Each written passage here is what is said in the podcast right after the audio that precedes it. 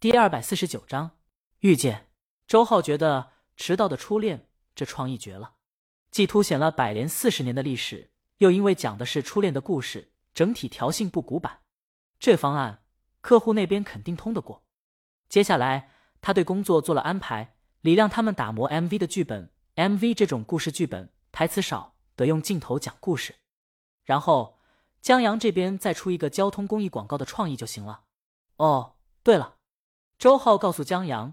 他们的电视剧《送神》已经过了，一刀未切，厉害啊！江阳惊讶，他还以为地下交通站里面充斥着他妈的至少审核难过呢。因为这部电视剧刚开始不火，就有说这部电视剧是因为脏话太多被封了的传言。江阳大约明白了，这儿的尺度很大，难怪他有一天看电影频道裸戏一场不减，吓得他在李清明旁边不敢看，生怕老婆误会。倒是李清明看他像看外星人，问他从你手机翻出来的片子是别人寄放到你手机的。江阳当时振振有词，那是科教片，他真这么用的，对老师们毫无亵渎之心。李清明翻到的那个是没删干净。回想起这个事儿，江阳就觉得这世界尺度还是不够大，带什么码啊？江阳回办公室忙了。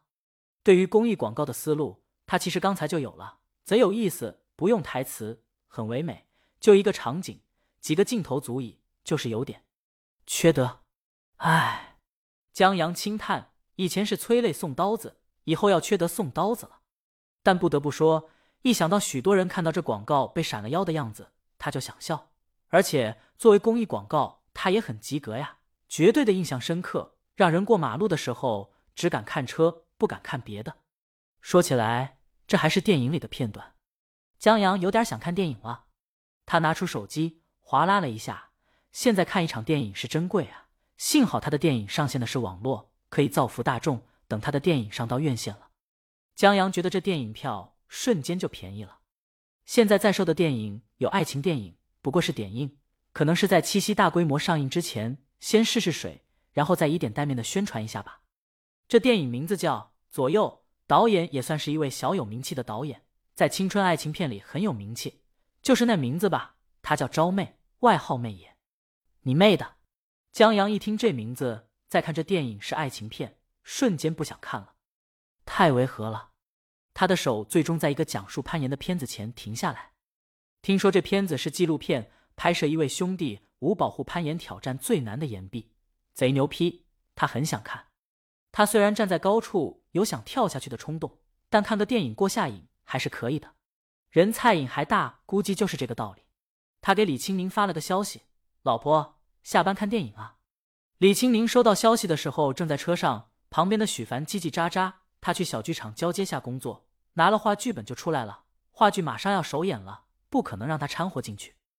许凡刚夸完江阳的剧本，这会儿正抱着手机告诉李清明，路遥新专辑主打歌《七年之痒》刚发。许多乐评人对他这主打歌评价挺高，什么编曲用心，旋律用心，反正就是对比着《告白气球》来的。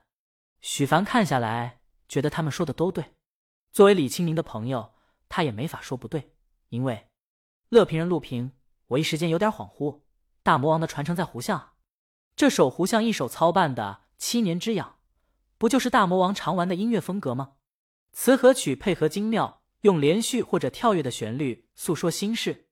具体到这首歌，为了表现七年之痒，先用连贯性、很少跳跃的旋律，营造细腻温柔的氛围；而在旋律出现大跳跃的时候，恰好是歌词情绪爆发或者矛盾的时候，就是路遥嗓音渲染力差一些。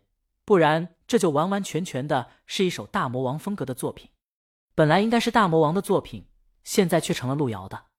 而大魔王现在主打的是。告白气球，当然，很多评论下面都在推那一段六秒的古典 solo，但终究是人微言轻。许凡不信，我就不信了。什么你风格的音乐？他打开音乐播放器，《七年之痒》的旋律在车里响起来。李清宁不以为意，他翘着腿，有趣的看着江阳的消息。在他回一个好以后，江阳在说：“这同期上映的没有好电影，不是动漫就是科幻，还有动作片。”血乎吃辣的，不适合情侣看。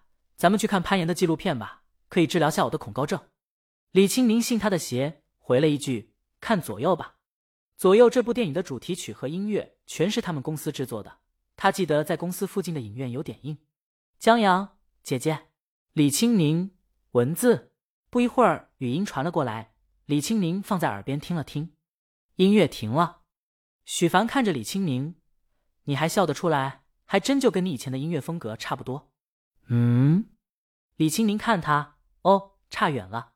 在这种音乐风格里，在用旋律说故事的时候，很多人乐评人觉得大魔王的神奇之处在于副歌和弦走向一致时，和声没变，旋律也贴着和声走的，但就是能听出逗号、分号、句号进程。这其实是李青宁从小时候跟他妈学的那些古典曲式里借鉴来的旋律音处理方式。即用歌声旋律的单音在不同和弦上结束，从而决定进程。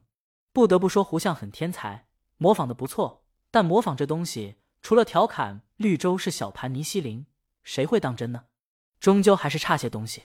而路遥在歌声旋律处理方式上还差很多，想要超过他，还得好好练练。碰巧今天点映《左右》电影里的主题曲，就是这么一首跟《七年之痒》同样风格的音乐。当然。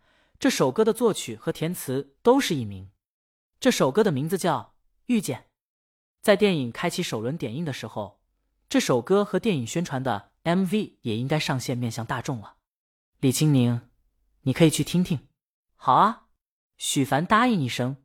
然后李青宁问他：“你在哪儿下车？或者待会儿让霞姐送你回去？”许凡看了一眼天色：“我请你吃饭吧。”李青宁拒绝：“回去看你的剧本吧。”我们今天看电影，许凡心里酸酸的。以前的我们有他，现在的我们没他了。你可真是见色忘义。他最终被撂在了京都电视台前，寻找庄梅安慰。江阳关了电脑，下班的时候看见上次找韩姐的兄弟又在等韩姐了。他朝着兄弟打了个招呼，高高兴兴的下了楼。很快等到了李清明，霞姐送他们到商业街。在下车以后，江阳忽然发现时间很尴尬。去吃饭吧，时间不够；不去吃饭吧，时间又有点充裕。本章完。